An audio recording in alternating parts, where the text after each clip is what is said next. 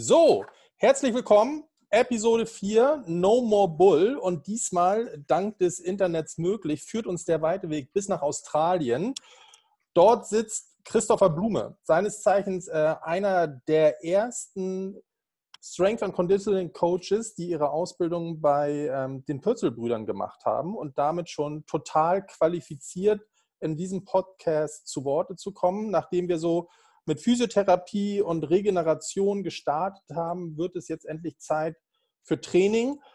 Und ähm, da kann ich sagen, da gibt es eigentlich keinen, nicht viele, sagen wir so, nicht viele, man soll ja nicht immer so absolut sein, nicht viele, die sich qualifizierter dazu ausdrücken können als Chris. Und ähm, nach wie vor, auch wenn es schon ein paar Jahre her ist, bin ich äh, total begeistert von dem Weg, den er genommen hat. Den versuchen wir heute in dem Podcast mal ein bisschen nachzuzeichnen. Herzlich willkommen aus Brisbane, wie ich gerade gelernt habe. Chris, schön, dass wir online zusammengekommen sind. Wie geht's euch? Ja, sehr gut und danke, dass ich äh, dabei sein darf. Wunderbar. Ihr seid jetzt wie lange schon in Australien? Aber wir sind seit Ende 2018 jetzt in Australien und ähm, das Ganze unter einem Work-and-Holiday-Visa. Quasi immer so ein bisschen die Mischung zwischen Reisen, Arbeiten, Reisen, Arbeiten und ähm, ja, sind noch, immer noch hier. Living the Dream. Was hat euch nach Australien ähm, verschlagen? Ähm, eigentlich hatte meine Freundin Maria die Idee schon sehr, sehr lange gehabt. Die hat das immer so ein bisschen vor sich hergeschoben und wollte das eigentlich nach dem Abitur schon immer gemacht haben und hat das eigentlich ganz, ganz lange bereut, dass sie es nicht gemacht hat. Und ähm, wir sind dann auch schon eine Weile zusammen und man, je älter man wird, desto mehr beschäftigt man sich ja auch mit sich selber. Und ähm, wir sind dann im Endeffekt zu dem Entschluss gekommen, dass wir das nicht bereuen wollen, so solchen Schritt mal gewagt zu haben. Weil so ein Leben kann ja manchmal ganz schön kurz sein, kann auch lang sein, das hoffen wir natürlich. Dafür sind wir jetzt hier in dem Podcast, dass das so bleibt.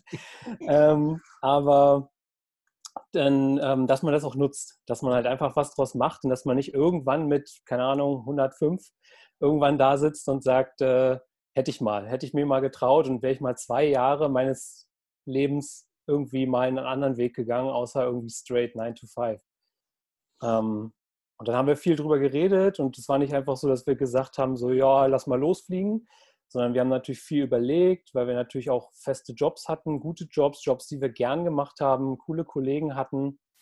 Ähm, aber im Endeffekt haben wir gesagt, okay, das ist jetzt eine, eine Zeit und die nutzen wir einfach mal und das kann uns eigentlich nur nach vorne bringen. Also es kann eigentlich nur ähm, uns selber als Person wachsen lassen, uns vielleicht selbstbewusster machen und uns eigentlich nur nach vorne bringen.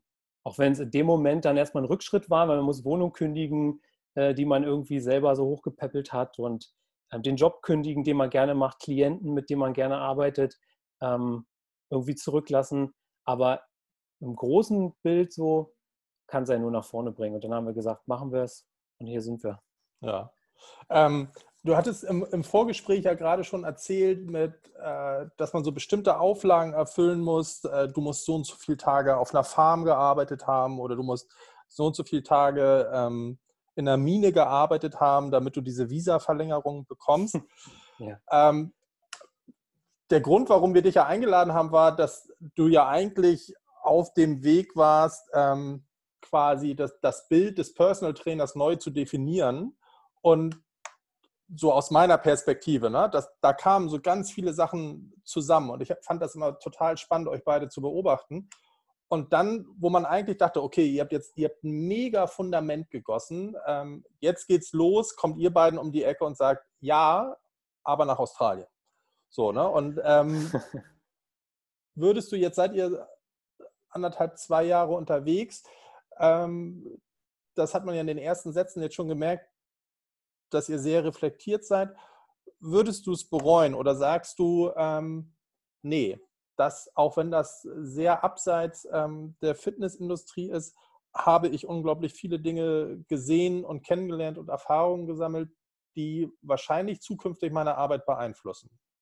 Oder ist das eine total persönliche Schiene? Geht es da mehr so um Wie hat der Schweinsteiger jetzt gerade gesagt? Memories. It's um Memories.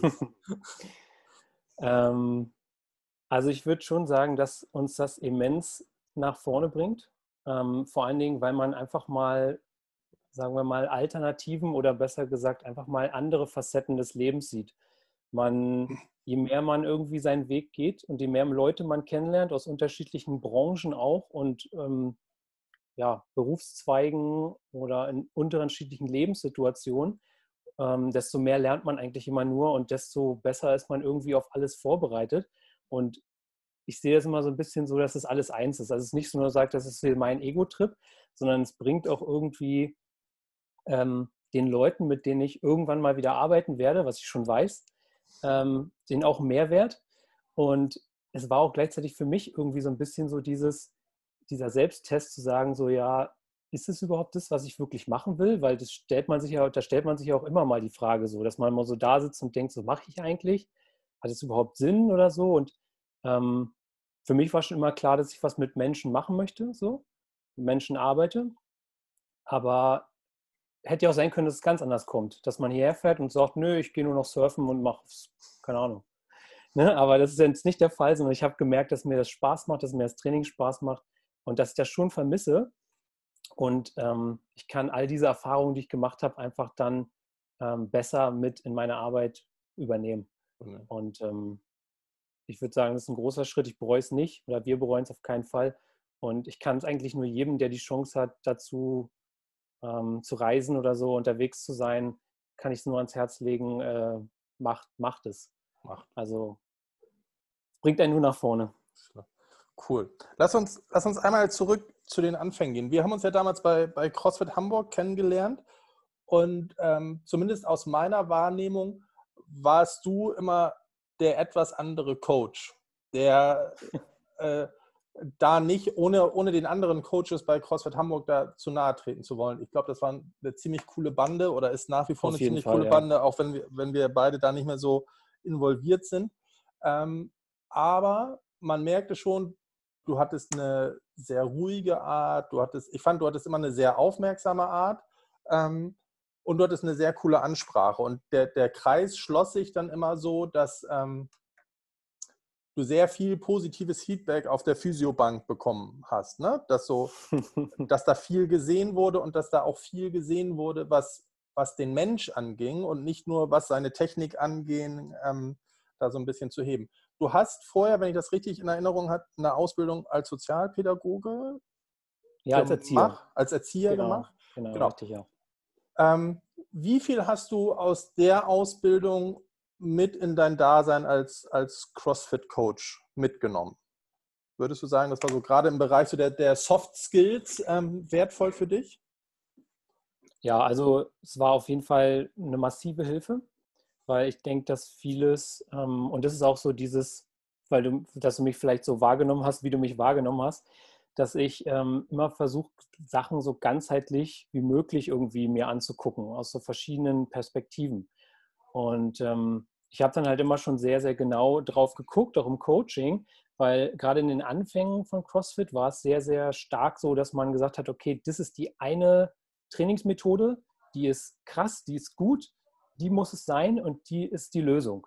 Und das ist so das, was mich immer schon gestört hat und wo ich dann ganz, ganz oft davor stand, aber so dachte, ja, nee, aber zu einem, wenn du jetzt ganzheitlich trainieren willst, ähm, was ist denn mit den ganzen Rotationsbewegungen? Oder was ist denn jetzt mit den ganzen, warum macht ihr kein Bankdrücken? So, da war am Anfang ganz, ganz viel so, so dieses, ja, machen wir nicht, weil es irgendwie ja so Bodybuilding-like und Curls, Bizeps-Curls machen wir schon gar nicht und so. Und dann dachte ich immer schon so ein bisschen, äh, irgendwie Curl ist gut und Bankdrücken machen es auch gut. So, das hilft, das ist okay. Und ähm, das war mir dann zu, zu, zu eindimensional. Und ich wollte halt immer noch einen Schritt weiter gehen. Und ähm, da habe ich mich dann immer wieder selber reflektiert und habe dann immer wieder überlegt, kann ich denn das beste Training bieten? Und ähm, viele Sachen, die Leute mich gefragt haben, die ich bis dato noch nicht wusste, immer wieder nachgegoogelt und geguckt. Und mich selber hinterfragt, einfach zu überlegen, wie wirke ich und sowas. Und das war auf jeden Fall der, also das eine war aus der Interesse raus und das andere war aus der Ausbildung heraus, dass ich dann so diese, sagen wir mal, Selbstreflexion äh, gemacht habe und überlegt habe, wie wirke ich, Wie stehe ich da? Wie gucke ich? Wie kommuniziere ich? Wie spreche ich mit jemandem? Ähm, und das ist, glaube ich, manchmal mehr wert als das eigentliche Q oder Wissen oder Fachwissen an sich. Wenn der andere merkt, so, hey, der weiß vielleicht nicht 100 Prozent, was er mir jetzt sagen soll, aber er sagt mir dann in dem Moment, ja, ich weiß gerade nicht, aber ich gucke es dann nach und steht trotzdem an deiner Seite und tut das Beste, was er kann, anstatt das mit Lautstärke zu übertönen.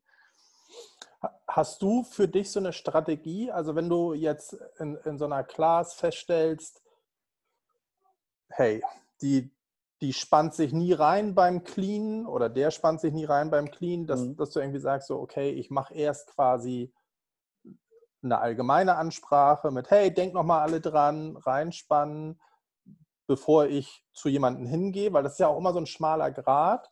Das ist ja sehr competitive. Und du als Coach hebst das auf und gehst zu der einen Person ja, und zählst die eine vor den anderen elf an und sagst, hey, dein Clean sieht scheiße aus. Hast du für dich Strategien zu erkennen, wem kannst du das zumuten? Also wen kann ich vor der Class einzeln kritisieren? Wer ist eher so ein Typ, den spreche ich lieber hinter der Kla nach der Class an? Ähm, hast du dir über sowas überhaupt Gedanken gemacht oder ist es jetzt ähm, mein Physiokopf, der sich nur über sowas, sowas Gedanken macht? Nee, nee, das ist, äh, ich glaube, das ist eine ganz, ganz wichtige Sache, die du ansprichst, weil das kann ähm, unterschiedlich, also da muss man ein bisschen Menschenkenntnis und Feingefühl für besitzen, ganz, ganz wichtig, ähm, weil das kann für den einen unglaublich pushend sein, wenn du, wenn du, wenn der genannt wird. Und das kann aber jemand anders, sagen wir mal jetzt nur ganz pauschal gesagt, so die graue, graue kleine Maus, wo ich sowieso schon froh bin, dass sie heute im Weightlifting-Kurs erschienen ist, mhm. die kann das extrem zurückpreschen, wenn, wenn, wenn, wenn sie da genannt wird. Die möchte gerne dann vielleicht so ein bisschen in der Anonymität der Gruppe untergehen ähm, und gar nicht so viel Aufmerksamkeit genießen so. Da muss man schon ein bisschen gucken und auch die Leute kennen, mit denen man ähm, trainiert einfach. Das ist ganz, ganz wichtig. Und dann wirklich immer gucken, äh, wem kann ich das zumuten und wem nicht. Und ansonsten einfach, würde ich es einfach pauschal machen und sagen, hey Leute, denkt an eure Schultern. Denkt nochmal. Auch fest. Ja. Okay, also äh, das ja. mal zusammengefasst vielleicht als, als ersten Coaching-Cue an, an Coaches, äh, die persönliche Ansprache in einem Gruppensetting vielleicht erst als letzte Maßnahme. Oder dass man erstmal, man korrigiert vielleicht erstmal allgemein und, und nimmt dann jemanden mal nach der Gruppe bei, oder nach der Class beiseite? Gibt es für dich so einen ähm, Katalog oder ist das Bauchgefühl nicht, bei dir? Nee, nicht wirklich. Das ist ganz viel, ganz, ganz viel Bauchgefühl, weil ähm, oftmals muss man ganz ehrlich sagen, brauchen die Leute das auch, dass sie also es ist, wie gesagt, es kann immer beides sein. Es kann sein, dass du jemanden verprellst, es kann aber auch, es kann aber auch andersrum sehr, sehr positiv sein, weil du erstens auch denjenigen direkt ansprichst und der fühlt sich auch gesehen. Mhm. Ja, also es ist ein, es ist, das ist dieser feine Grad, den ich meine. Dieses Gefühl, was du entwickeln musst für die Arbeit mit den Menschen. Ähm, und dann zu sehen, okay, wenn ich sage, hey Martin, bleib, lass die Schultern hin, dann, dann denkt er, hey, die haben 300 Mitglieder, der weiß sogar meinen Namen. So, das ist das Erste. Und dann halt das richtige Cue in dem Moment zu geben, in Kombination, dann fühlt sich die Person gewertschätzt erstmal, ähm, gesehen und ist viel mehr dabei so. Ne? Und also es ist sehr, sehr schwierig, so mit Faustregeln zu, zu hantieren, so, weil das ist immer sehr, sehr personenabhängig. Und das muss ich ganz ehrlich sagen, das mache ich sehr stark aus dem Bauchgefühl heraus. Schade, schade. Ich dachte, jetzt kommen äh, die, die, die Banger. Christ, die Christopher Blume Top 5, also da muss ich sagen, das war immer was, worum ich dich sehr ähm, beneidet ist vielleicht so, aber sehr bewundert habe, weil das schien bei dir am allerbesten zu, zu funktionieren. Ne? Wenn ich jetzt irgendeinem einem Coach ähm, eine primäre Eigenschaft äh, zuordnen sollte, dann fand ich bei dir, dass du immer das richtige Gefühl hattest, wie du wen anzusprechen hast. Ne? Das war so das, was als Feedback bei uns auf der, auf der Bank wieder ankam. Ähm, denk drüber nach. Ich werde es promoten. Wenn du einen Workshop machst, irgendwie die, die, die Top 5 der, der Ansprache und, und äh, Corrective Speech, ich bin okay. sofort dabei. Dann lass uns noch mal so einen Schritt auf deinem, auf deinem Werdegang noch mal gucken. Das heißt, du bist damals zu CrossFit Hamburg gekommen, hast, glaube ich, zu Anfang noch als Sozialpädagoge gearbeitet und hast erst den Level 1 gemacht oder hast du erst den Elico Strength Coach gemacht? Wie war da die Reihenfolge? Hm, zuerst ging das los, dass ich ja beim CrossFit Hamburg trainiert habe und dann ähm, habe ich nebenbei eine Fitnesstrainerausbildung gemacht, die ganz normale B-Lizenz und einen Ernährungsberater, weil damals ähm, hatte ich davon noch nicht so viel Ahnung und habe mich belesen und habe geguckt, okay, äh, was gibt es, was kann man machen weil ich wusste schon, ich möchte mit Menschen im, in, im Fitnessbereich arbeiten, aber ich muss erst mal gucken, wie kommt man da überhaupt rein. Dann habe ich das gemacht. Dann habe ich mein Level 1 gemacht und dann ähm, danach kam dann die äh, Eleiko Strength Coach Ausbildung. Ganz genau, ja. Ähm, würdest du rückblickend immer noch mal sagen, jeder sollte mit einer B-Lizenz starten? Ähm, würde ich schon sagen, weil es schon sehr, ähm, also es sind die, einfach die Basics werden vermittelt. Ich denke mal, das ist äh, von, von Agentur zu Agentur auch unterschiedlich.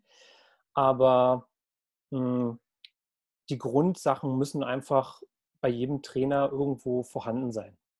Das denke ich schon, dass es das eine gute, eine gute Investition ist und für einen selber auch, weil man einfach, ähm, bevor man viel, viel, viel Geld vielleicht in die Hand nimmt, vielleicht auch dann selber so ein bisschen sehen kann, so ist das was für mich oder ist das nichts, ohne in eine große Abhängigkeit zu kommen, so und würde ich schon so sagen, ja. ja. Okay, cool. Und dann ging es ja so ein bisschen weiter und ähm, auch da warst du wieder der, der So Not CrossFit Dude. Also während dann alle, das hat man ja so mitbekommen, dann hat jeder sein Level 1 gemacht und dann hat er CrossFit Kids gemacht und dann hat er CrossFit O-Lift gemacht und dann hat er CrossFit, was gab es denn noch, Gymnastics gemacht und überall wurde, Hauptsache es stand vorne ein CrossFit vorne dran und du bist der Typ, der sagt, na, ich mache aber Elico Strength Training. Was war für dich der, der ähm, ausschlaggebende Punkt? Wie bist du da drauf gekommen? Welche Erwartungen hattest du da? Ja, also erstmal äh, haben wir ja schon jahrelang mit Eleiko-Stangen trainiert. Das ist ja schon mal das Erste, dass ich wusste, was der Unterschied ist zwischen einer, keine Ahnung, einer, einer 100 oder 200 Euro Langhantelstange und einer Eleiko Langhantelstange. Und das kennst du ja auch. Wenn du damit hebst, das ist einfach ein ganz anderes Gefühl. Das steht irgendwie für Qualität. So, und diese Message, okay, wenn das Ding hin ist, dann kannst du es abgeben und dann kriegst du eine neue. Ja. Das ist halt auch irgendwie so ein, so ein qualitatives Ding. Ein Statement, ne? Und, ja. Genau, ja. Und dann ähm, kam dieser, so, also der Trainer, Anders Linzö heißt der, der war eines Tages mal für so eine Promotion-Aktion von Eleiko bei uns im Gym damals, bei CrossFit HH, und hat da so ein drei-, vierstündiges Seminar gegeben zum Thema Weightlifting. Und ich hatte da schon so ein, zwei andere Weightlifting-Seminare mitgemacht und fand die nicht so prickelnd, ähm, weil es halt einfach nur darum ging, so, ja, schafft ihr irgendwie heute eure PRs und wir schreien uns hier an und wir, wir schaffen das schon irgendwie. Hauptsache, jeder geht hier mit einem, mit einem Personal Best nach Hause. Das ist ja schon mal so ein schwieriger Ansatz für mich, finde ich persönlich. Und der war halt sehr ruhig und der hatte eine Art und Weise, so eine Aura. Ich weiß nicht, ob du das kennst. Das haben so bestimmte Leute, haben so eine Aura. Wenn du so merkst, den hörst du so zu und der, der trainiert andere Leute oder der ist irgendwie so, der ist irgendwie so präsent. Und das war der. Und der wusste genau, worum es geht und hat da die CrossFit-Leute, also mir mit eingenommen. Erstmal hat er gesagt, jetzt kann jeder einen Besenstiel kriegen und jetzt sind wir erstmal fünf Minuten im Overhead-Squat unten.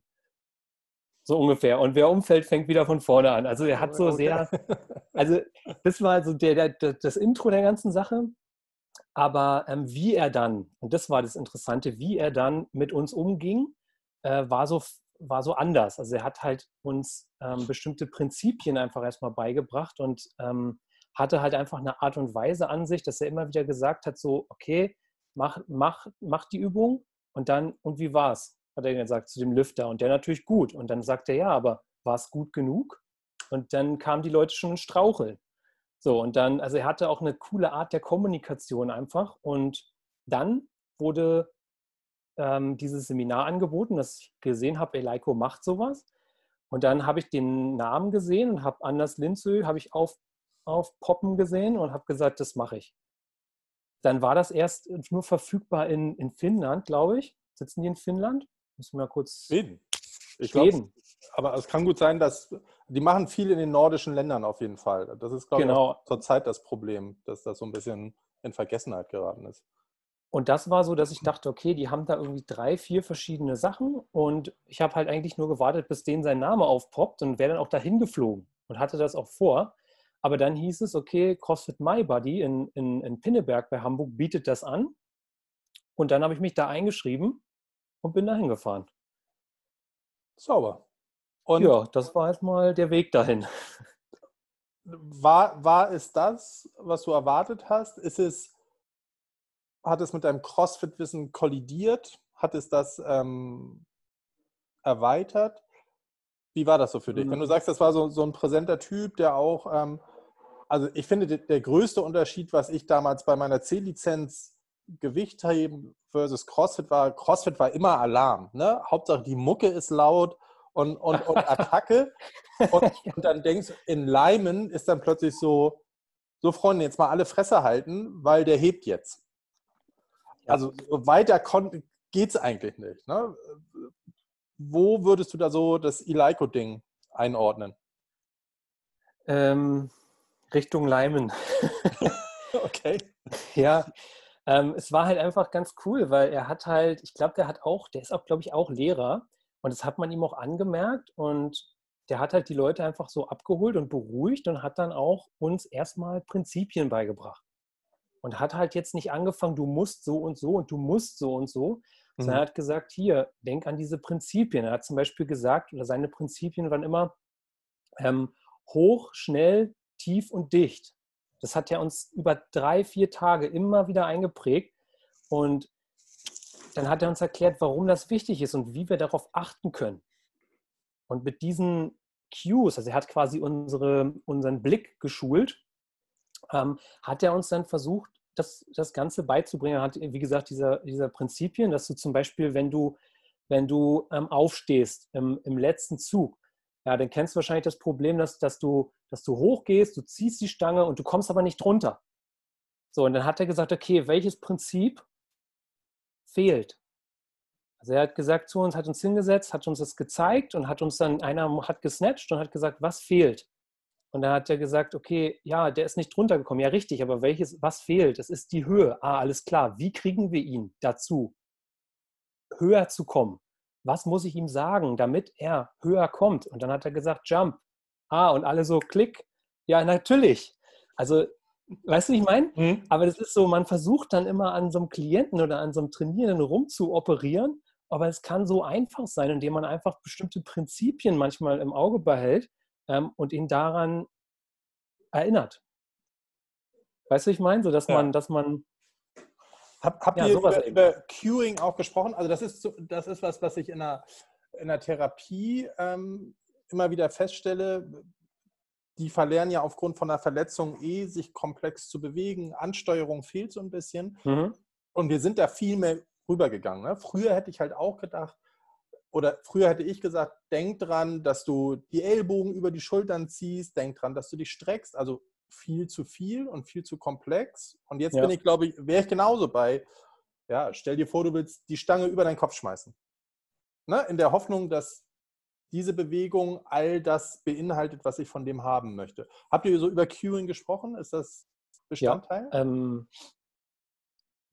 für ihn war die Message auch, dass das Cue, was du ihm gibst, ähm, funktionieren muss. Also es muss kurz und präzise sein, kurz genug, anstatt zu sagen, quasi, weil viel man will als Coach natürlich immer auch irgendwo sein Fachwissen reinbringen. Ich glaube, das ist halt, das ist bei dir genauso, wie das bei mir auch ist. Man hat immer irgendwie, man hat, man hat Bock auf das Thema einfach und man könnte einfach stundenlang drüber reden. Aber man muss in dem, in dem Moment halt, wenn man denjenigen vor sich hat, gucken, wie kriege ich den am effizientesten, am kürzesten dahin, wo ich ihn haben will. Und ähm, da muss man auch manchmal mehrere Approaches nehmen, dass man sagt, okay, keine Ahnung, jetzt berühre meinen Kopf, jetzt spring so hoch, wie du kannst, jetzt äh, stell dir vor, dass du, also eigentlich ist es egal, was man, was man ihm sagt, Hauptsache es funktioniert nachher, ne? Ja.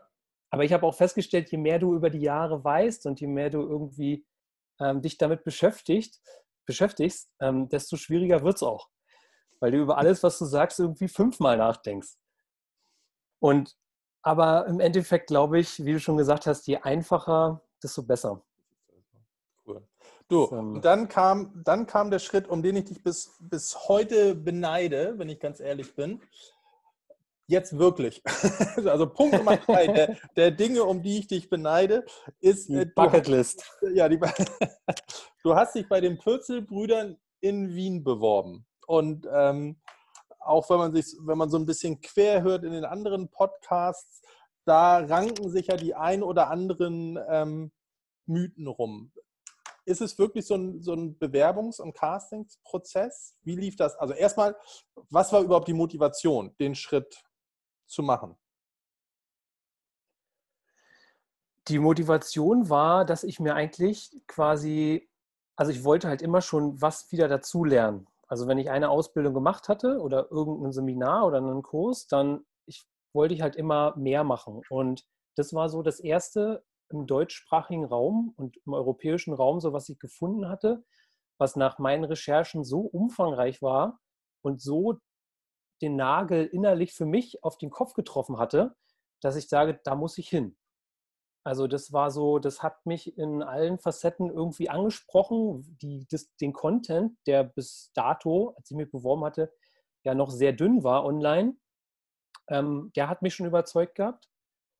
Äh, ich glaube, die hatten da erst ein, zwei Seminare oder sowas mal hochgeladen von so ähm, ein paar Outdoor-Workouts, die die gemacht hatten oder ein, zwei Vorträge. Und das hat mich einfach, da war ich einfach hooked. So ja. dieses, ja, das Fachwissen einfach. Welches Jahr war das? 2016? Ähm, also ich muss sagen, ich habe mich ja schon 2017 beworben gehabt, aber musste ein Jahr warten, dann, bis ich halt daran gekommen bin, weil als ich mich beworben hatte, hatten die schon Aufnahmestopp für die Ausbildung. Dann hat der Andi angefangen, äh, ein neues Buch zu schreiben, warum zu dem Zeitpunkt quasi diese Trainerausbildung nicht stattgefunden hat, weil er das fertig machen wollte. Mhm. Und dann im Endeffekt war ich dann im ersten Quartal 2018 dran damit. Und konnte mich dann bewerben, ja. Genau, und äh, das ist, ein, glaube ich, ein ganz entscheidender Punkt.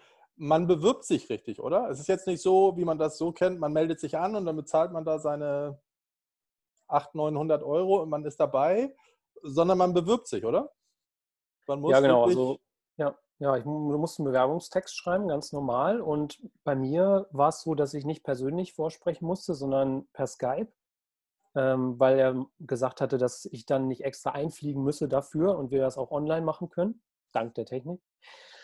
Und ja, dann ging es halt auch darum, ein bisschen so dieses, dieses Mindset zu haben dahinter. Ne? Weil ich weiß nicht, du kennst das ja auch bei sämtlichen Seminaren, ist es so meistens, wie du genau wie du gesagt hast, du, du meldest dich an, online, bezahlst und los geht's. Also jeder kann alles machen. Und ich glaube, ihm war das wichtig, dass da, wo quasi sein Name nachher auch draufsteht, er halt einfach sicher gehen kann, dass das alles passt. Und dass nicht einfach irgendwer anruft und sagt so, ja, ich, ich weiß gar nicht, was ich jetzt machen soll irgendwie so und ich habe das mal gesehen und ich habe mal Lust und das Geld über und die Zeit und ich mache mal und dann mal gucken sondern dass er wirklich halt Leute am Start hat, die irgendwie Bock darauf haben und das auch repräsentieren so und ja, weil nichts ist einfach cooler, mit Leuten zu arbeiten, die Bock haben. Das kennst du wahrscheinlich auch. So, wenn du, wenn du jemanden hast, wo du sagst, okay, den, Normal. der muss jetzt, das ist so, kann ich verstehen. Ja. Und wie ging es dann nach dem, nach dem Skype-Call weiter? Gab es da in dem Skype-Call gleich die Zusage oder? Ähm, ja, er, er hat am Ende des Gesprächs gesagt, das passt soweit findet er gut und er schickt mir dann halt alle Daten zu, die man so benötigt, was ich so ausfüllen muss. Und dann ähm, ja, habe ich die ersten Flüge gebucht, dann haben wir alle Infos bekommen fürs Seminar und dann äh, war ich natürlich aufgeregt wie ein Zwölfjähriger, dass es dann endlich losgeht. Erzähl mal, wie war das erste Mal Wien? Ähm, Wo du schläfst? Das, Durftest du im Gym schlafen oder? Ja, genau. Das ist ja ganz geil gemacht. Die haben ja da so, so eine Bizeps-Pension, so nennt sich das. Ähm, okay. Und da waren dann auch sogar zwei, drei andere von meinen ähm, ja, Studienkollegen sozusagen, die dann auch äh, eingeflogen kamen. Und wir uns dann da am Wochenende immer vergnügt haben sozusagen. Und dann konnten wir natürlich da auch im Gym trainieren, was super cool war. Und die Atmosphäre und das Flair da einfach, ja, waren einfach unschlagbar das war schon, das hat schon gefetzt. Kann man nicht anders sagen. Und, und, und Tag 1 ist dann, von jedem wird der Bizeps und der Quad vermessen oder was passiert ja. da? wirklich? Ja, wirklich. ähm, und zwar äh, ging es ja darum, das ist ja so eine dreiteilige Ausbildung eigentlich. Also okay. man, man hat ja verschiedene Teile, die man absolvieren muss. Und zu diesem Praxisteil gehört, dass man so eine Wettkampf-Bodybuilding-Diät macht. Und dafür benötigt man ja die Bodymaße. Das heißt, wir wurden erstmal vermessen und wir wurden nicht nur am Bizeps und am Quad vermessen, sondern wir wurden auch zum DEXA-Scan geschickt, wo wir dann von oben bis unten einmal durchgelasert wurden, damit wir unsere ähm, Bodymaße einmal von der Maschine bestätigt haben.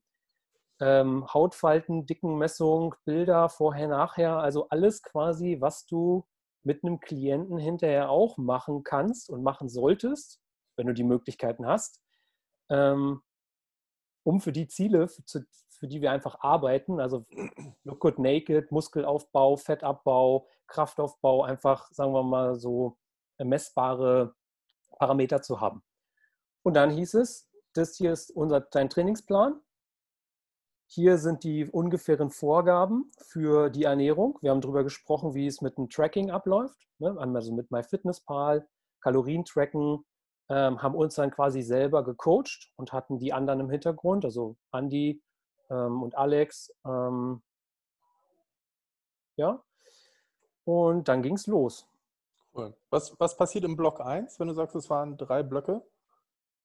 Ähm, nee, Ausbildung waren drei, dreiteilig, aber das, mhm. einer dieser Blöcke, die ersten Blöcke waren erstmal ähm, so Humanbiologie und Anatomie. Also die ganzen Basics, woraus besteht ein Knochen, ähm, Gewebe und sowas alles, das haben wir alles durchgemacht. Und also wirklich durch bis ins kleinste Detail durchexerziert, bis der Kopf raucht. Und ja, Kapitel für Kapitel abgearbeitet sozusagen. Cool. Ähm, und und gibt es irgendeine Besonderheit, irgendeine Anekdote, an die du dich erinnerst? Das erste Mal Double Bodyweight gezogen? Äh, Anekdoten aus der Ausbildung generell gibt es jede, jede Menge. Also das war eine, das war eine super coole Zeit da, muss ich sagen. Ähm, wir waren zum Beispiel gleich für den ersten Block jetzt, waren wir im äh, Anatomischen Institut in Wien. Oh geil. Da haben wir dann erstmal alle einen weißen Kittel anbekommen und dann durften, und dann kamen wir in diesen Raum rein und dann lagen da wirklich halt echte Leichenpräparate auf dem Tisch.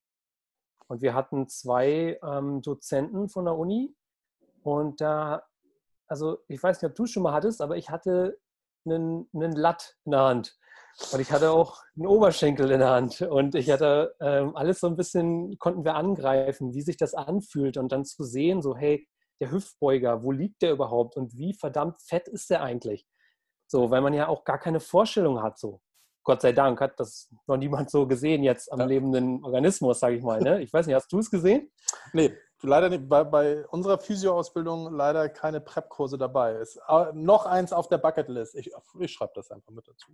Genau. Also okay. Also cool, mega. Ja, das war wirklich, also das war wirklich gut. Einiges natürlich schlecht geworden, die mussten dann mal kurz raus. Ähm, oder der, äh, der eine Dozent von dem, von dem ähm, einen Blog hat dann, um uns das zu zeigen, quasi einen, einen Oberschenkelknochen von einer Kuh mitgebracht und hat uns dann ein Gelenk erklärt und gezeigt, wie das funktioniert und um zu sehen, dass wir halt sehen, wie, wie das verknöchert ist, wo die, äh, wo die Sehnen und Bänder liegen und sowas alles. Also das war schon, schon fett. Oder wenn du halt jemanden kennst, du halt sagen, okay, guck deine Innenseite vom Oberschenkel an, da liegt der Adduktor Magnus. Oder du ziehst halt ein Ronnie Coleman Video raus wie Ronnie Coleman Stiff Leg Deadlift macht mit irgendwie 180 Kilo auf Reps und zeigst es anhand eines Videos ähm, als Darbietung. Ja, also es ist ja. so, es ist so ein bisschen irgendwie auch Entertainment gewesen. Also die und Mischung hat einfach gepasst, ja. Aus der Ferne stellt man sich ja vor, dass da so ein ganz besonderer Vibe in dem, in dem Gym ist. War das so? Hat das deine, hat das deine Erwartung erfüllt? Wie war das für dich? Das erste Mal da, fühlen sich die Handeln da anders an als hier oben im Norden? Mm, ich muss ganz ehrlich sagen, dass ich das Gefühl hatte, dass ich das da mehr Kraft hatte. Okay. Das ist ganz komisch. Es ist so, mm, man ist da und in, in, dieser Umgebung und man hat so das Gefühl so, oh, ich, ich muss irgendwie, ich muss irgendwie mehr machen. Also es ist irgendwie, ich muss mich noch ein bisschen pushen so. Und es, du wirst auch gepusht, weil du überall hast du irgendwie so Bildschirme, wo Videos laufen, du guckst irgendwo hin und siehst ein cooles Bild vom, keine Ahnung, von irgendwem, der, der gerade trainiert, ob es ein Tom Platz ist oder ob es irgendwie äh, Dimitri Klokov ist. So, es sind so überall so kleine, kleine Sachen und es ist halt für alles irgendwie so gesorgt, was sich ein Trainierender einfach wünscht. Und ich, also ich habe auf jeden Fall härter trainiert. das kann ich auf jeden Fall sagen, ja. Und, weiß gar nicht, ähm, warst du schon mal da? Nee. Ich habe ähm, okay. hab mir jetzt zu Weihnachten nochmal dieses, dieses ähm, Buchpaket bestellt. Ja. Und ähm, da waren zwei, zwei Eintrittskarten drin. Jetzt ist diese Corona-Kacke dazwischen gekommen. Auf jeden Fall auf der To-Do-List. Diese, diese Ausbildung ist auch auf der To-Do-List. Ich befürchte, ich werde kläglich an der Diät scheitern. Deswegen schiebe ich das noch so ein bisschen äh, vor mir her. Aber alleine, ich habe jetzt nur die Bücher gelesen ne? und ähm, habe für mich daran äh, zu knabbern, das alles gefiltert zu kriegen. Ne? Zu sagen, also, ja. was ich aus diesen Büchern mitnehme, wie kriege ich das jetzt runtergedampft und komprimiert, um es positiv in meine Arbeit mit einführen zu lassen. Jetzt hast du die komplette Ausbildung gemacht. Ähm, wie war das für dich? Was sind so die, sagen wir mal, die, die Top 3 Aspekte, die du aus dieser Ausbildung mitgenommen hast? Ähm, dass die meisten Leute, also eingenommen mir wahrscheinlich auch, äh, an den Basics scheitern. An den, also an den absoluten Basics. Ähm, sei es Ernährung, sei es die absoluten Trainingsbasics, ähm, was zu einem, also einen ordentlichen Trainingsplan nachzutrainieren oder bei den, bei den Ernährungen genügend Eiweiß zu essen, generell genügend Kohl, äh, Kohlenhydrate, sage ich schon, das auch, aber ähm, genügend Kalorien generell äh, zu sich zu nehmen, hart genug zu trainieren. Ähm, so, so, das würde ich jetzt mal so als, als Basics ähm, bezeichnen. Und pro, lange genug progressiv zu trainieren. Einfach, ja. Das ist so, so, so, so ein, ein so ein Ding.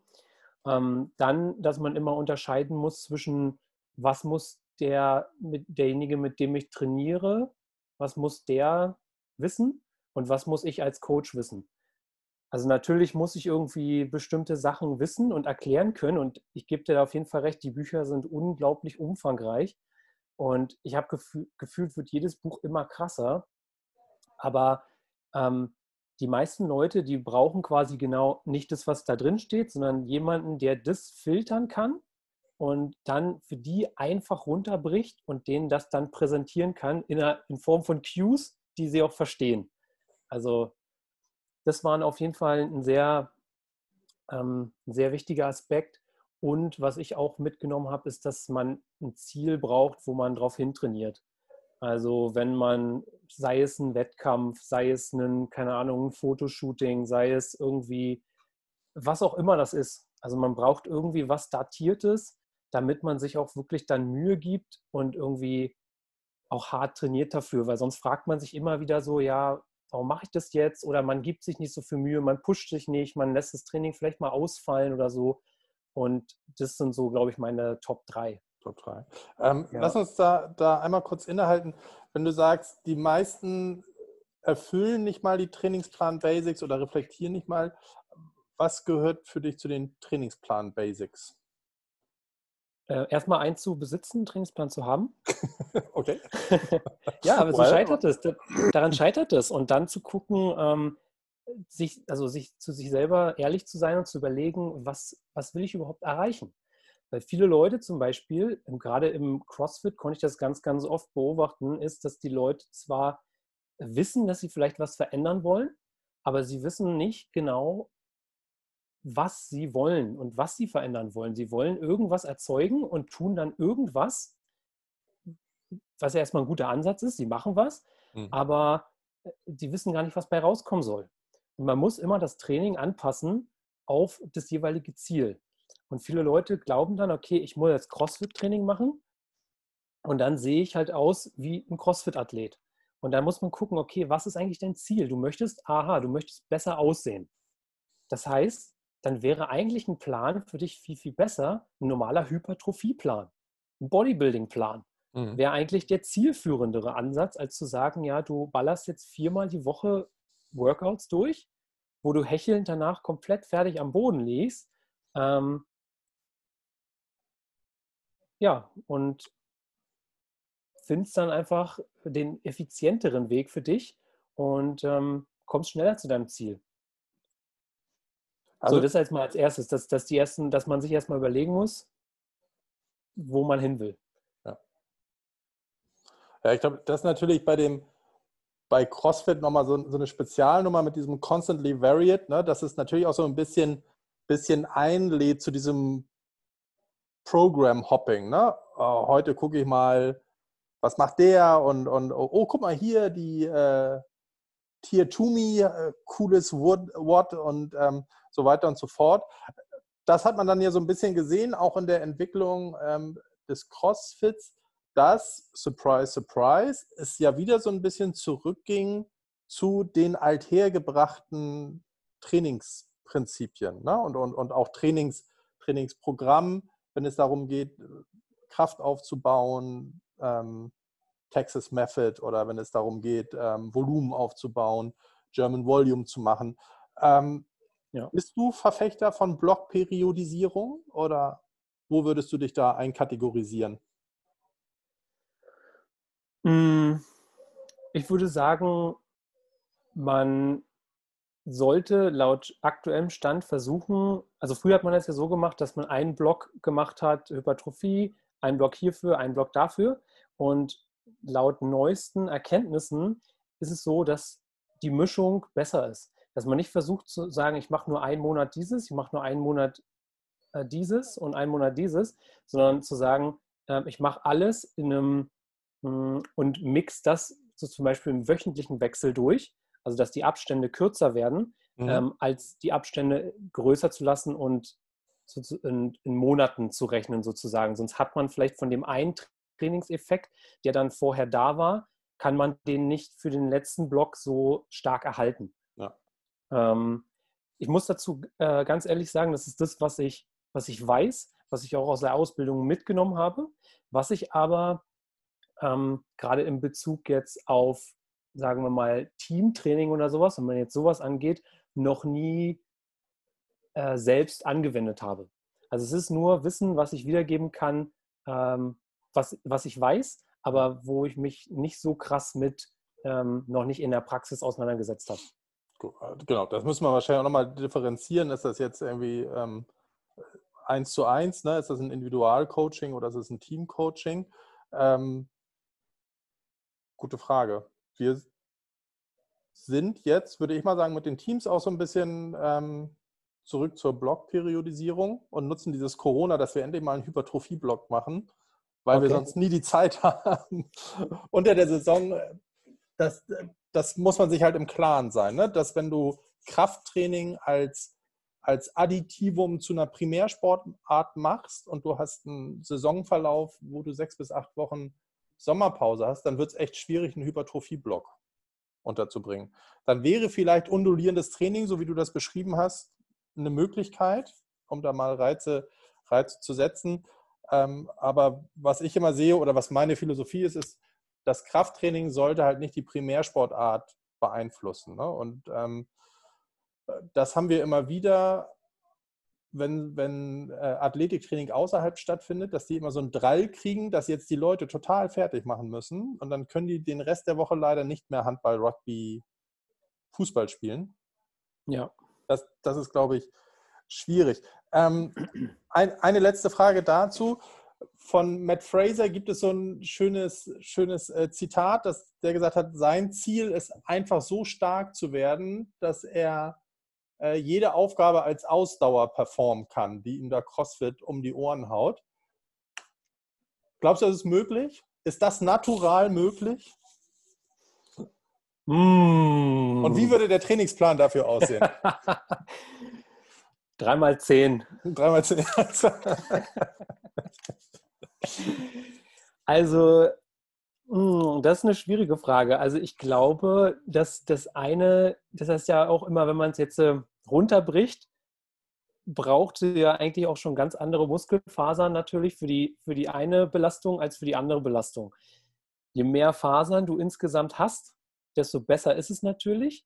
Aber ich glaube, er kann sich das auch nicht erlauben, so krass stark zu werden, weil dann muss er auch irgendwann extrem schwer werden, mhm. damit er diese Kraft irgendwie aufbauen kann. Weil irgendwie musst du ja, um stärker zu werden, auch deine Kalorien irgendwann anpassen, damit du die Leistung bringen kannst, damit du regenerieren kannst, damit du stärker und massiver wirst. Und ich glaube, den würde das irgendwann beeinträchtigen. Ähm, von daher werden wir es einfach mal drauf ankommen lassen. Soll er sich bei dir melden? Soll ich ihm was ausrichten? Ich richte ihm gerne aus. Äh, Bankdrücken ist okay und auch ein paar Curls dazu ist auch okay. Alles klar. ich glaube, da rennst du bei einer Menge Leute offene Türen ein. Ähm, war Bankdrücken Teil deiner, deiner Abschlussprüfung bei Intelligent Strength? Äh, ja. Es war, äh, war ein, ein Teil dieser Ausbildung äh, und dieser Abschlussprüfung von der Ausbildung. Und was wir machen mussten, war eigentlich relativ einfach. Wir mussten äh, das Körpergewicht, was wir haben, rechnen mal sechs. Also in meinem Fall waren das so 97 Kilo. Mhm. Das musst du mal sechs rechnen und dann auf fünf Übungen, auf die, also auf die drei Grundübungen, also Bench, Deadlift und ähm, Squat aufteilen, ja. sowie Schulterdrücken und Klimmzüge. Und du konntest quasi deine, deine Werte so hin und her schieben, wie du es brauchst, solange du den gesamten Score schaffst, sozusagen. Das war eigentlich der, der Teil dessen. Und Bankdrücken war dabei, aber ich muss ganz ehrlich sagen, als es dann so weit war, ähm, war ich dann doch, na, wie soll man sagen, in dem Moment so aufgeregt, dass ich mich dann manchmal, ja. ja, dass ich mich dann doch ein bisschen verhaspelt hatte und ähm, dann doch in einer anderen Übung beim Klimmzug mehr machen musste, damit ich mir noch zweieinhalb Kilo rauf verdiene. also weiß nicht, wie, wie so, war, war so ein bisschen so prüfungssituationsmäßig. Ähm, aber also ich konnte es einschicken. So war es bei mir. Ähm, ich konnte es bei mir im Gym machen, musste das abfilmen und konnte das einschicken. Ähm, aber trotzdem ist man ja doch immer ein bisschen aufgeregt, so wenn man überlegt, okay, jetzt musst du jetzt zweieinhalb Kilo machen, so und dann, wenn du es nicht machst, was ist dann so? Und ja. ja. Wettkampf, ne? Wettkampfsituation. Würdest du, mhm. ähm, wie würdest du denn diese Hürde im Nachgang äh, beschreiben? Also normalerweise ist es ja hier, ey, Fitness B-Lizenz, ne? Schreibst du eine komische Klausur und ähm, machst hier und da so ein paar Kreuzchen und dann machst du da so einen Pseudo 3x15 Trainingsplan und da musst du dich schon ganz schön doof anstellen, möchte ich jetzt mal sagen, ähm, um da durchzufallen dieses, ich muss jetzt liefern, ich muss so und so viel Tonnage squatten, ich muss so und so viel Tonnage benchen, ähm, rückblickend bewertet, gut, kann man machen, muss man nicht machen? Rückblickend betrachtet gut. Gut. Ähm, ja, weil das geht so ein bisschen um dein zurück, was ich vorhin schon mal gesagt habe. Also es hat einfach mir und auch meinen Kollegen da ein Ziel gegeben. Und wo wir halt hin trainieren und gleichermaßen beweist es auch, ob du es drauf hast. Also so ein bisschen, ein bisschen blöd hört sich das an, aber es ist so, du konntest, also ich konnte mir das selber beweisen, so, und ich konnte es auch indirekt dem, den Pürzel sozusagen beweisen, auch wenn sich das doof anhört, aber zu wissen, okay, du hast wirklich die Sachen durchgemacht, ähm, die du also die auch Leute durchmachen, mit denen du vielleicht nachher auch arbeitest. Also es ist auch wieder mhm. natürlich nicht nur dieses Schaffen, dieses zielgerichtete Arbeiten, dieses wirklich Trainieren dahin auf diesen Punkt, sondern auch die Erfahrung mitzunehmen davon, zu sagen, okay, wie fühlt sich denn der, der Klient jetzt? Was macht der durch, wenn der jetzt plötzlich im krassen De Kaloriendefizit ist? Äh, diese Sachen wie Motivation, wenn du dann schon ins Training gehst und weißt, du musst irgendwie zwei Stunden trainieren, hebst die Hantel raus und die fühlt sich schon an wie 300 Kilo und du denkst, na großartig, ähm, jetzt noch eine Stunde 50 Training, Heavy Squats, Yes, so, weißt du, wenn du schon ja. im Kaloriendefizit bist und du kannst halt einfach den, den Klienten, den du betreust, ähm, viel, viel besser verstehen und hast die gleichen Sachen durchlebt, ähm, die der durchleben wird. Und somit bist du als Trainer viel, viel besser vorbereitet, als das vielleicht bei einer B-Lizenz der Fall ist, weil du halt einfach diesen, diesen enormen Praxisanteil durchexerziert hast. Ich weiß nicht, ist das, ist das in, der, in der äh, Physiotherapie genauso mit Zertifikaten, dass man wenig so hands-on hat? Na, wir, wir versuchen ja gerade von dem Hands-on wegzukommen. Ne? Okay. Ist, äh, und, und versuchen gerade versuchen gerade verzweifelt im Training Fuß zu fassen. Das ist so eine Geschichte. Ähm, viele von den Hands-on-Geschichten konnten ihre Wirksamkeit nicht belegen. Da ist Training uns meilenweit voraus, weil es einfach seit den 60er Jahren gut erforscht ist.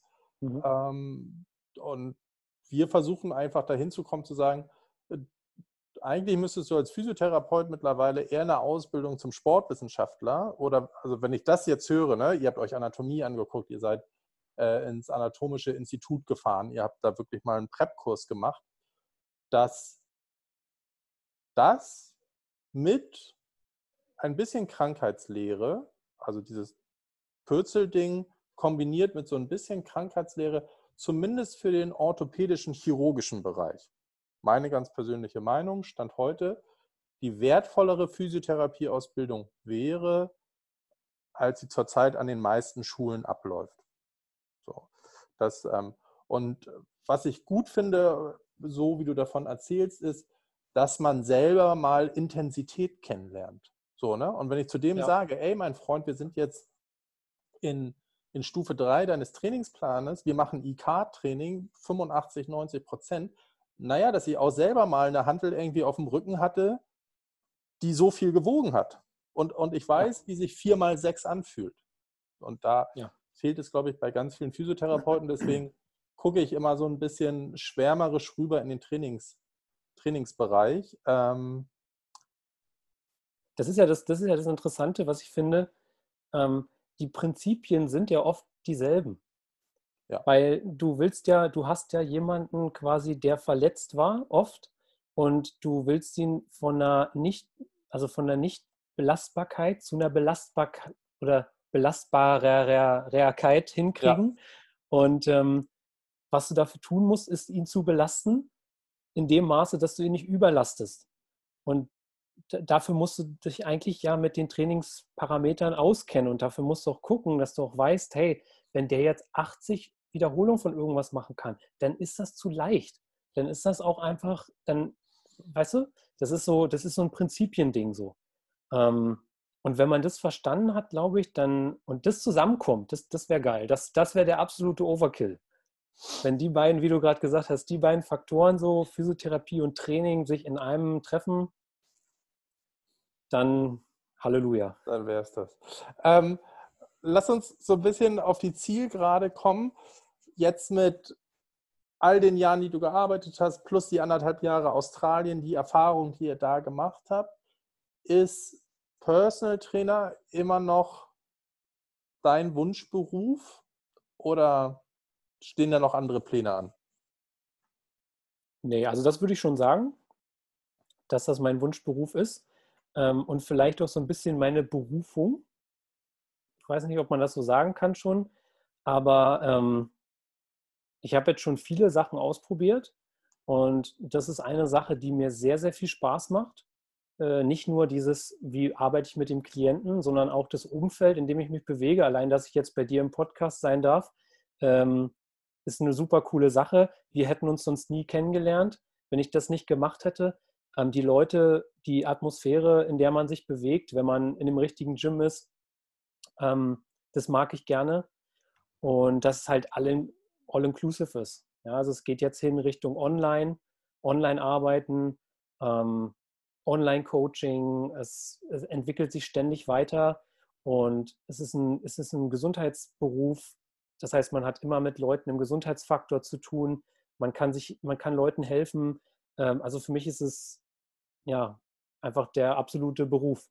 Ja. Und noch ganz wichtig, äh, selber bleibt man auch fit. Ja, also es gibt ja Berufe, wo man ganz, ganz, ganz viel gibt, und ähm, wenig bekommt. Und bei diesem Beruf, wenn man sich, wenn man Bock darauf hat, dann bekommt man auch ganz, ganz viel zurück.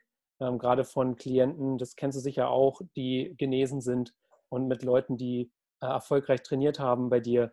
Ähm, das ist halt einfach eine Wertschätzung, die man zurückkriegt und das ist halt mehr wert irgendwie als alles andere. Wäre ein eigenes Gym nochmal ein Thema? Ja, vielleicht. Mal gucken. Ich weiß nicht, die, die, das, die Welt dreht sich ja noch eine Weile und wir haben ja noch ein paar Jährchen Zeit. Ähm, mal gucken. Mal gucken.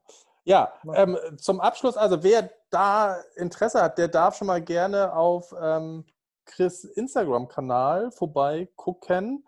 Da hast du jetzt vor kurzem mit einer, so einer kleinen Videoreihe angefangen. Erzähl noch mal kurz zum Abschluss. Was war da die Motivation? Was erfährt man da? Also es geht eigentlich äh, grundlegend oder ja, es geht um die Grundlagen von Training. So ein bisschen was, was wir heute, worüber wir heute auch schon gesprochen haben. Und ähm, einfach mal ganz, ganz basic runtergebrochen. Was muss man tun?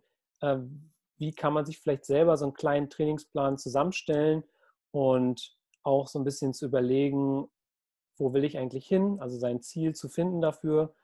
Und meine Überlegung bei der ganzen Sache war einfach mal mein Wissen zu teilen, in der Hoffnung, dass der ein oder andere vielleicht da draußen sich ein bisschen was mitnehmen kann davon. Und ja, du kennst vielleicht auch, man, man scrollt immer den ganzen Tag so durchs Instagram und man macht mal hier Double Tap und hier mal Double Tap, aber so richtig was äh, ja, Produktives kommt nicht mehr raus.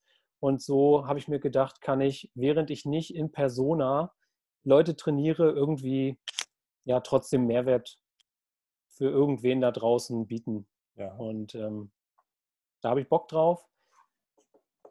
Hochinteressant. das mache ich jetzt. Äh, Video Nummer vier dann mit, mit äh, Maria. Die haben wir jetzt noch gar nicht angesprochen. Das vielleicht nochmal, bevor ich das vergesse, sonst kriege ich äh, Ärger und Karma-Punkte-Verlust.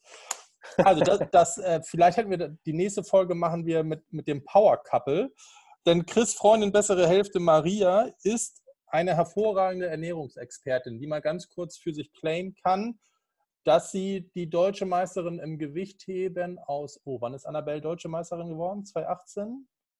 Ja, muss ja gewesen sein, als wir noch da waren. Ich glaube ja. Genau, 2018 äh, gecoacht und betreut hat. Ähm, das mal so als, als Referenz. Wenn man dich, wenn man dich anfragt, bekommt man dann auch Access zu Maria? Auf jeden Fall. Auf jeden wir Fall. sind verlinkt, äh, alle sind irgendwie heutzutage verlinkt, wir auch. Und dann ähm, findet man uns? Wie würde man euch finden? Das ist immer eine ganz wichtige Frage zum Abschied. Wo findet man euch? Ähm, uns findet man wieder aktuell auf Instagram. Mein Account heißt BlueGenix, also B-L-U-E-G-E-N-E-X 1, wie blau geschrieben. Ähm, da, vielleicht kommt da nochmal irgendwann ein krasserer Name hin. Wir werden mal sehen. Und Maria heißt Maria-Ott. Und ja, das sind, da findet man uns jetzt aktuell. Wenn es irgendwie mehr von uns geben wird oder so, dann werden wir das auch da teilen ähm, oder es Updates von uns gibt. Und falls irgendwer Fragen hat, schreibt gerne durch.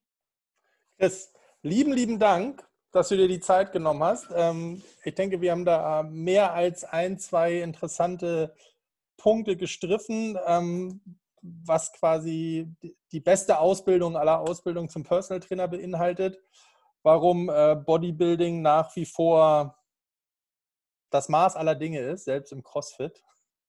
Und ähm, warum man einfach mächtig und massig sein sollte.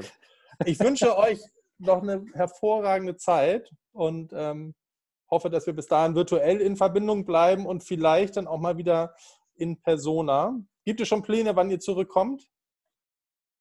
Ähm, ja, erstmal danke und vielen Dank, dass ich da sein durfte. Ähm, hat mich sehr gefreut, hier an Bord gewesen zu sein. Ähm, und Pläne sind aktuell, dass wir anf äh, Anfang, ja, Anfang nächsten Jahres, Ende diesen Jahres zurück nach Deutschland kommen. Je nachdem, wie sich die Corona-Sache entwickelt, ähm, vielleicht nochmal ein bisschen weiter reisen werden. Und dann, ähm, ja, werden wir gucken, wie wir uns positionieren und wenn es Updates gibt, dann findet man die bestimmt auf unseren, kan auf unseren Kanälen oder vielleicht auch bei dir hier. Und dann, ähm, ja, sehr schön. Gucken wir, was das Leben noch bringt. Alles klar. Also machen wir auf jeden Fall ähm, ein Kraftclub Revival Anfang 2021. Ähm, ich mache ich mach die Orga. Cool. Chris, lieben, lieben Dank. Sag liebe Grüße. Ja, danke auch, Jan. Und dann hören und sehen wir uns irgendwo. Machen wir. Bis dahin. Ciao. Bis dahin. Ciao. So, das war Episode 4 Trainerdinge mit Christoph Blum. Ich hoffe, das hat euch genauso viel Spaß gemacht wie uns. Ähm, vielen, vielen Dank an Chris. Das war über eine Stunde. Viele, viele Einblicke in die Welt äh, der Ausbildung bei den Pürzelbrüdern.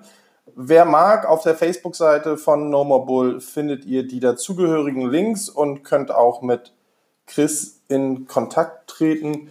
In zwei Wochen sind wir wieder da, dann mit Alfred Nimoa, seines Zeichens Strength and Conditioning Coach, der es bis in die erste belgische Liga geschafft hat. Und wir werden uns mit Alfred so ein bisschen über seinen Werdegang unterhalten und über die Do's and Don'ts von Strength and Conditioning im Fußball und welche alten Überzeugungen und Traditionen da umgeschubst werden mussten. In diesem Sinne, viel Spaß mit dem Podcast, habt ein schönes Wochenende. Bis dahin. Ciao.